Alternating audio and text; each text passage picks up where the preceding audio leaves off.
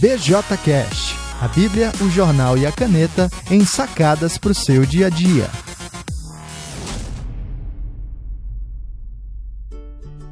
Olá pessoal, eu sou Alan Porto, sou o autor do BJC, a Bíblia, o jornal e a caneta, e do BJCast que você está ouvindo agora.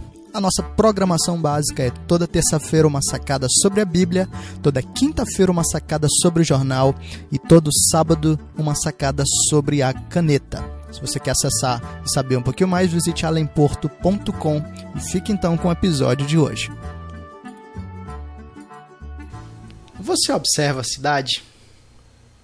Olá pessoal, hoje eu estou pensando aqui sobre o texto de Atos, capítulo 17, a partir do versículo 16, ah, quando ele fala da história de Paulo e da passagem de Paulo por Atenas. Vamos dar uma olhada no que o texto diz.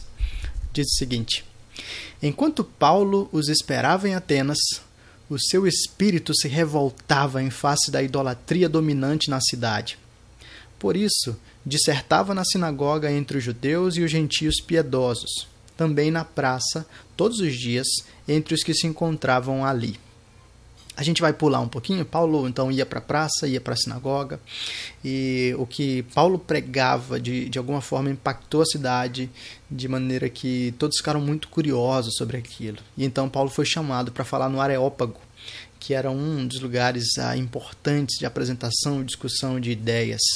E então no versículo 22, Paulo convidado, lá no Areópago, começa o seu discurso e diz o seguinte: Então Paulo, levantando-se no meio do Areópago, disse: Senhores atenienses, em tudo vos vejo acentuadamente religiosos.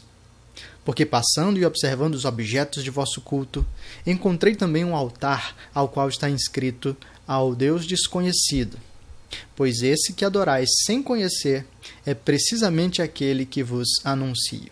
E aí Paulo vai apresentar ah, apropriadamente o Senhor Deus para aqueles ah, eruditos, filósofos, intelectuais ah, atenienses.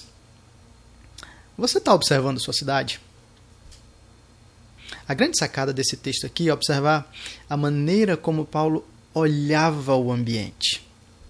Ok, a gente normalmente deixa a coisa passar.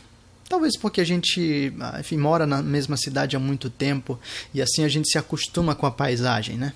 É como aquela história do peixe, né? que alguém pergunta para o peixe: "Ei, peixe, como é que tá a água hoje?" E o peixe diz assim: "Água? O que, que é isso?" Então, como ele mora ali, ele nasceu ali, ele não está tão ciente do ambiente no qual ele está ah, envolvido. E às vezes a gente é assim também o olhar do turista é muito mais atento do que o olhar do nativo, porque o turista está lidando com coisas estranhas e assim tudo é novo e tudo ah, de alguma maneira chama a sua atenção. Paulo não é um turista, mas ele tá, ele é um forasteiro na cidade e ele tem um olhar profundamente atento ao ritmo e às rotinas da cidade. O que a Bíblia diz, logo nesse trecho que a gente leu, é que Paulo andava pela cidade observando a idolatria e o seu coração se incomodava. E mais à frente, quando ele começa o seu discurso para os ah, eruditos atenienses, o ponto dele é exatamente esse. Eu tenho observado que vocês são pessoas profundamente religiosas. Tão religiosas que têm estátua para tudo, tem até uma estátua para um chamado uh, um altar para um chamado Deus desconhecido. Deixa eu apresentar para vocês esse Deus desconhecido, é o que Paulo faz. E isso, a sacada aí, que chama a minha e a sua atenção, para o fato de que nós podemos e devemos ser mais observadores da nossa cidade. Assim como o apóstolo Paulo, eu e você podemos ter um olhar mais atento às coisas que estão acontecendo à nossa volta. Nós podemos realmente observar as pessoas em suas rotinas, em seus ritmos de vida, em seus estilos de vida, em seus pensamentos, sua maneira de pensar e de se comportar, em sua visão acerca da moral, acerca da justiça, ah, enfim, acerca dos relacionamentos e da família. Ah, eu e você, como o apóstolo Paulo, poderíamos ter um olhar mais atento que começa a identificar as idolatrias presentes à nossa volta. Para quê? Veja o que o apóstolo Paulo fez. Ele observou bem E ao observar, ele conseguiu discernir um pouco mais dos ídolos e da vida daqueles cidadãos. E a partir disso, ele pôde identificar questões que eram centrais, as quais ele pôde atacar enquanto apresentava o Evangelho.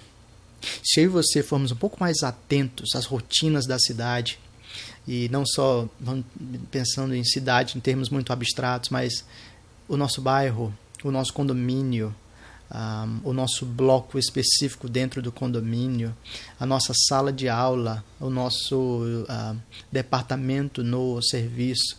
Se nós formos um pouco mais atentos às rotinas, às questões, aos anseios das pessoas à nossa volta, então eu e você poderemos apresentar o Evangelho uh, tocando algumas das questões que essas pessoas têm levantado, ou pelo menos têm experimentado uh, perto de nós.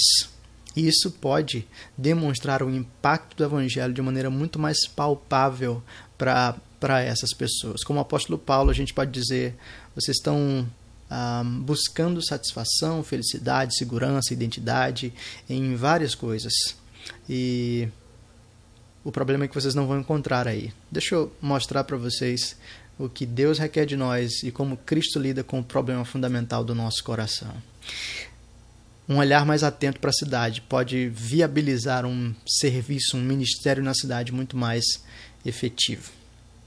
E se você ah, gostou desse tipo de, de, de, reflexão, eu quero convidar você a participar do curso O Evangelho e a Cidade, um curso online que eu estou organizando, uh, que em breve vai ser lançado e já está num período de pré-inscrição. Nesse curso online, a gente vai trabalhar uh, uma visão uh, nova, ou pelo menos restaurar uma visão adequada da cidade, a entender por que, que é importante você pensar de fato, é, é, pensarmos de fato sobre isso, um, uma teologia da cidade, o que, que a escritura fala acerca da cidade ou das cidades e qual é o significado disso para a gente, uh, ferramentas para o ministério na cidade, quais são os conceitos e, e como é que eu e você poderíamos ser munidos de ferramentas para servir de maneira mais eficaz e concreta e finalmente aplicar os conceitos que são trabalhados. Uh, ao longo das três primeiras aulas uh, na análise e no serviço a cidades concretas. Então, eu sou de São Luís Maranhão, talvez pensando uh, em algumas análises e aplicações diretas de todo o material do curso na cidade de São Luís, talvez São Paulo, Rio de Janeiro, Belo Horizonte, sei lá, Belém do Pará, como é que a gente poderia tornar isso bem mais concreto? Eu quero convidar você a fazer sua pré-inscrição, se você realmente tem interesse, participe, eu acho que vai ser bem legal a gente ter um grupo de pessoas pensando sobre isso. E para fazer sua pré-inscrição, basta entrar lá em alemporto.com barra Evangelho Cidade. Vai ter uh, o link na descrição desse vídeo ou desse podcast se você estiver ouvindo uh, o BJCast. Ah, então é isso. A questão é o que, que você vai fazer com isso. Como é que você vai passar a observar a cidade? Talvez amanhã mesmo você deva olhar com outros olhos a sua sala de aula ou a sua, é, sua sala de serviço. Eu não sei. Uh, enquanto você pensa nas maneiras de aplicar, eu vou deixar você com uma música que uh, te encaminha nessa direção. Grande abraço.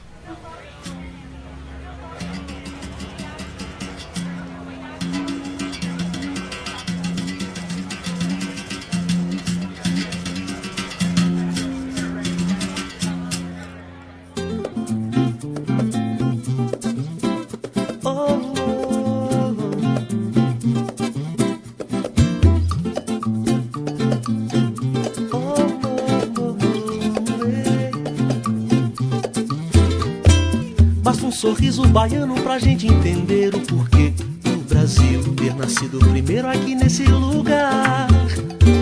Basta um tempero baiano pra gente provar o sabor desse povo que ri da tristeza ao invés de chorar. Eu falei, basta um sorriso baiano pra gente entender o porquê do Brasil ter nascido primeiro aqui nesse lugar. Basta um tempero baiano pra gente provar o sabor desse povo da tristeza ao invés de chorar. Capoeira, ganzabirim, bavata, paia, carajé. Jorge Amado, Zumbi, Castro Alves, Caetano e Caribé. Do outro lado do mundo vem gente pra ver como é que é esse tal de sorria. Você está na Bahia, meu rei. Capoeira, ganza, birimba, vatapá carajé. Jorge Amado, Zumbi, Castro Alves, Caetano e Caribé. Do outro lado do mundo vem gente pra ver como é que é esse tal de sorria. Você está na Bahia, meu rei. Que a graça de Deus te embale. Que a água da vida te regue de amor. Que o santo dos santos te dê sua paz. Bahia, que o Mestre Jesus seja o teu salvador. Que a graça de Deus te embale. Que a água da vida te regue de amor. Que o santo dos santos te dê sua paz. Bahia, que o Mestre Jesus seja o teu salvador. Ei, Bahia, que o Mestre Jesus seja o teu salvador. Ei, Bahia, que o Mestre Jesus seja o teu salvador. Basta um sorriso, um tempero baiano pra gente entender o que é que a Bahia tem.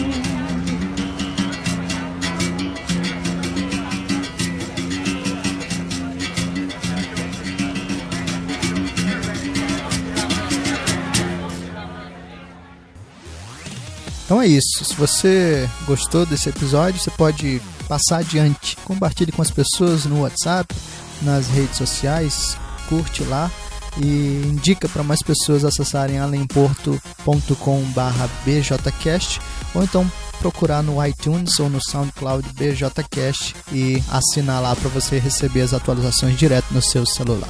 Grande abraço, Deus abençoe e até o próximo.